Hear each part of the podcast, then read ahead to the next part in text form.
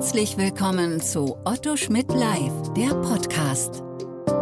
Neueste Urteile, wichtige Gesetze und Rechtsfragen, die die Branche bewegen. Hier kommentieren Expertinnen und Experten, deren Meinung Gewicht hat.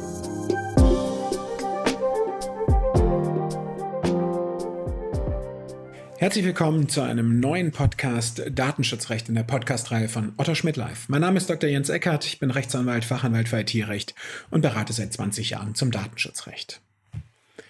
Kein Backup, kein Mitleid. Ein Spruch, ein Kommentar, ein Ansatz, der unter IT-Lern häufig zu hören ist und äh, seit dem Wochenende, ja, vielleicht in aller Munde, vielleicht in aller Munde sein sollte, aber eine neue Dimension bekommen hat. Ich habe in der Nacht von Sonntag auf Montag den ersten Artikel in äh, der FAZ Online und jetzt noch am Montag einen in der Zeit Online gelesen. Ähm, beim größten europäischen Cloud-Anbieter, dem französischen Anbieter OVH, sind bei Straßburg eineinhalb Rechenzentren komplett abgebrannt ich Bilder gesehen mit der Rauchwolke. Ähm, das war schon recht beeindruckend, aber ähm, das ist es vielleicht noch nicht allein. Es, wir reden hier über die Dimensionen, wenn ich das richtig gelesen habe, äh, Gebäude, fünf Stockwerke, ähm, 12.000 Server. Infolge der Abschaltung der ähm, vier, von vier Rechenzentren von OVH scheinen so die Berichte in der Zeitung, 3,6 Millionen Webseiten offline gegangen zu sein und auch erhebliche Beeinträchtigungen soll es gegeben haben. Selbst staatliche Hacker sollen, so zumindest der Artikel, in der äh, Zeit online offline gegangen sein. Aber ähm, vielleicht ein paar andere äh, Eckdaten noch zu der Dimension.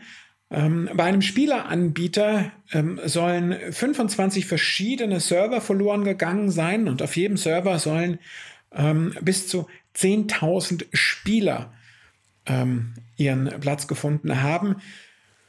Fantastisch, dass es geht, dass man es nutzt. Und äh, wenn man jetzt daran denkt, da sind so viele drauf, dann denkt man natürlich als erstes, okay, ähm, die Verfügbarkeit ähm, ist eingeschränkt, ähm, die Performance ist weg und ähm, der Workload ähm, trägt ein Risiko. Aber gut, ähm, das ist klar, äh, das ist auf den ersten Blick nachvollziehbar, aber damit wären wir ja noch nicht bei meinem eingangs erwähnten Spruch, kein Backup, kein Mitleid.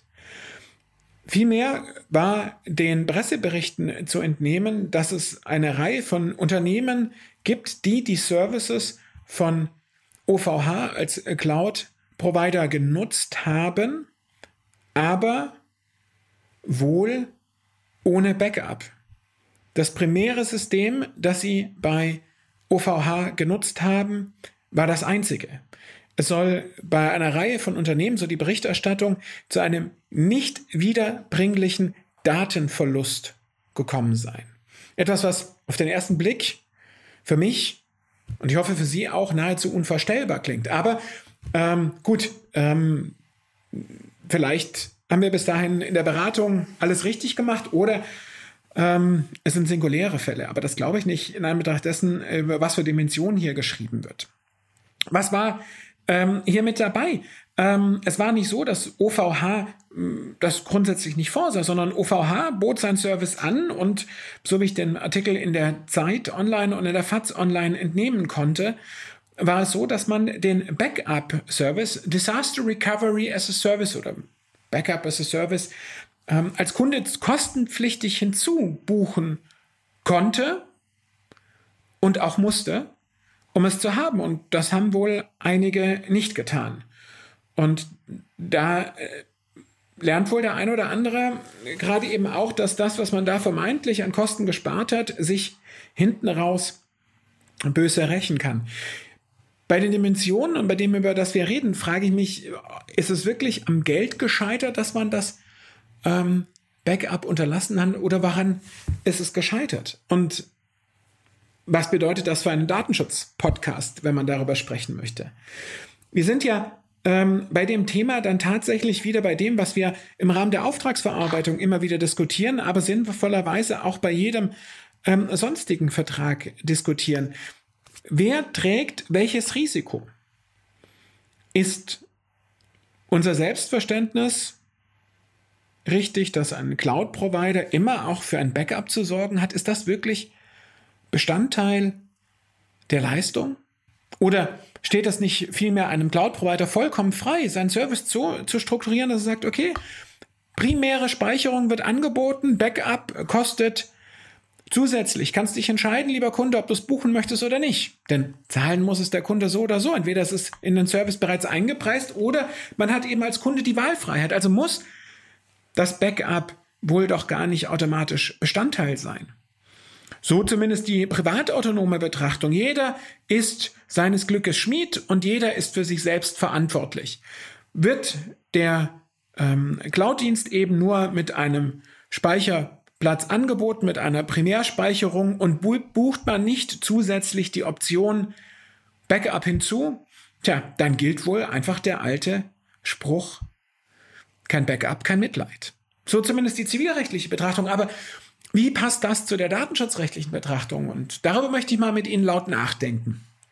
Der Artikel 32, der die Sicherheit der Verarbeitung regelt, nimmt ja nicht nur den Verantwortlichen, der also das, ähm, den, den, den Cloud-Service bucht, in die Verantwortung, sondern auch den Auftragsverarbeiter. Achtung, ähm, tatsächlich nur den Auftragsverarbeiter, nicht jeden Dritten, sondern der der die Server bereitstellt, muss, um in die Verantwortung mit hineinzurutschen als Auftragsverarbeiter im Sinne der Definition der Datenschutzgrundverordnung beauftragt sein. Das setzt unter anderem eben diese schriftliche Vereinbarung über die Auftragsverarbeitung voraus und natürlich die weiteren Elemente, die die Datenschutzgrundverordnung auch noch vorsieht.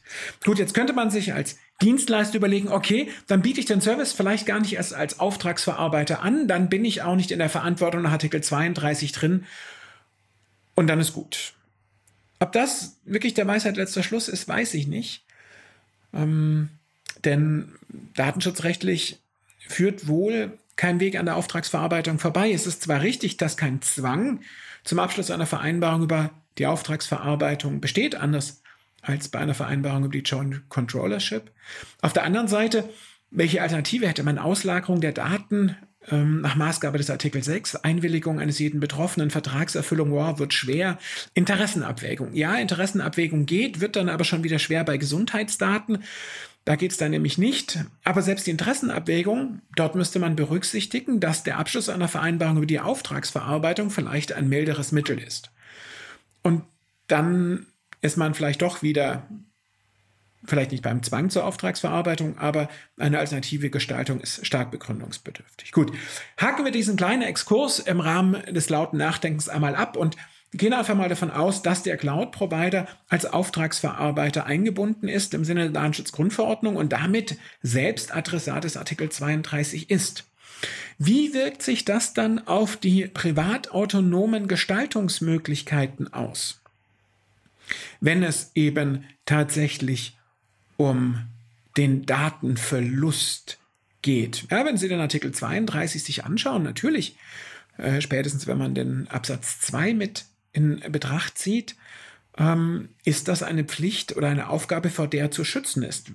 Erfolgt der Schutz nicht, gibt es ja auch die Meldung oder das Pflicht, eventuell die Pflicht zur Meldung nach Artikel ähm, 33 der Datenschutzgrundverordnung über die Datenschutzpanne. Aber wie verhält sich das hier mit der Pflicht wirklich? Bedeutet das, dass der Auftragsverarbeiter, weil er originär auch aus Artikel 32 Datenschutzgrundverordnung verpflichtet ist, überschießend über seine privatautonome Gestaltungsfreiheit von Services bereit, verpflichtet ist, dem Auftraggeber ein Backup äh, aufzuzwängen und es direkt einzupreisen, um dann seinen Pflichten zu genügen?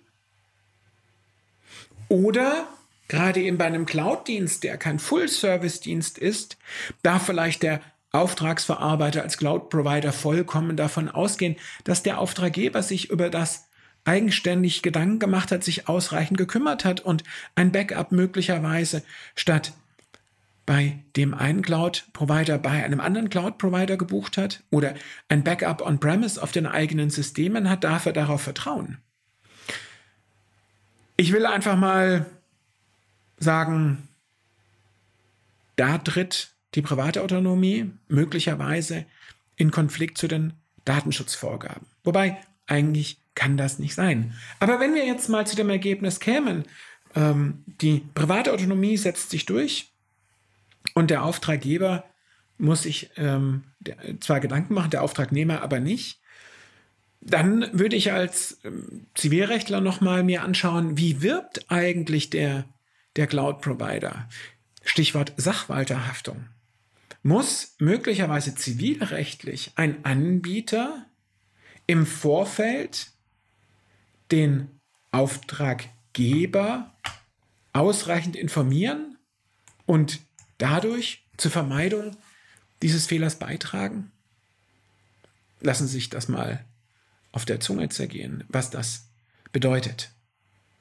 Ja, muss man sehen, ähm, die Rechtsprechung zur Sachwalterhaftung als Idee der Sachwalterverhaftung, überlegenes Wissen, Sonderwissen, Vertrauen, das man hineinsetzt, ähm, das wäre möglicherweise beim durchschnittlichen Cloud-Service äh, die Überlegung etwas überstrapaziert. Aber was man, glaube ich, schon mitnehmen kann, ist, dass beide Seiten bei diesem Aspekt die Hände nicht unbedingt in den Schoß legen sollten und man natürlich dann aus Sicht des Cloud Providers in jedem Fall vertraglich sehr deutlich machen sollte, was ist eigentlich Bestandteil der Leistung und was ist nicht Bestandteil der Leistung. Und gerade eben, wenn es um die Sicherheit geht, die Verantwortungsabgrenzung, Stichwort Leistungsübergabepunkte, das ist für mich so ein schönes Buzzword, das ich gern ähm, verwende, um die Punkte abzugrenzen. Aber wo sind die Grenzen zu ziehen? Wo nicht?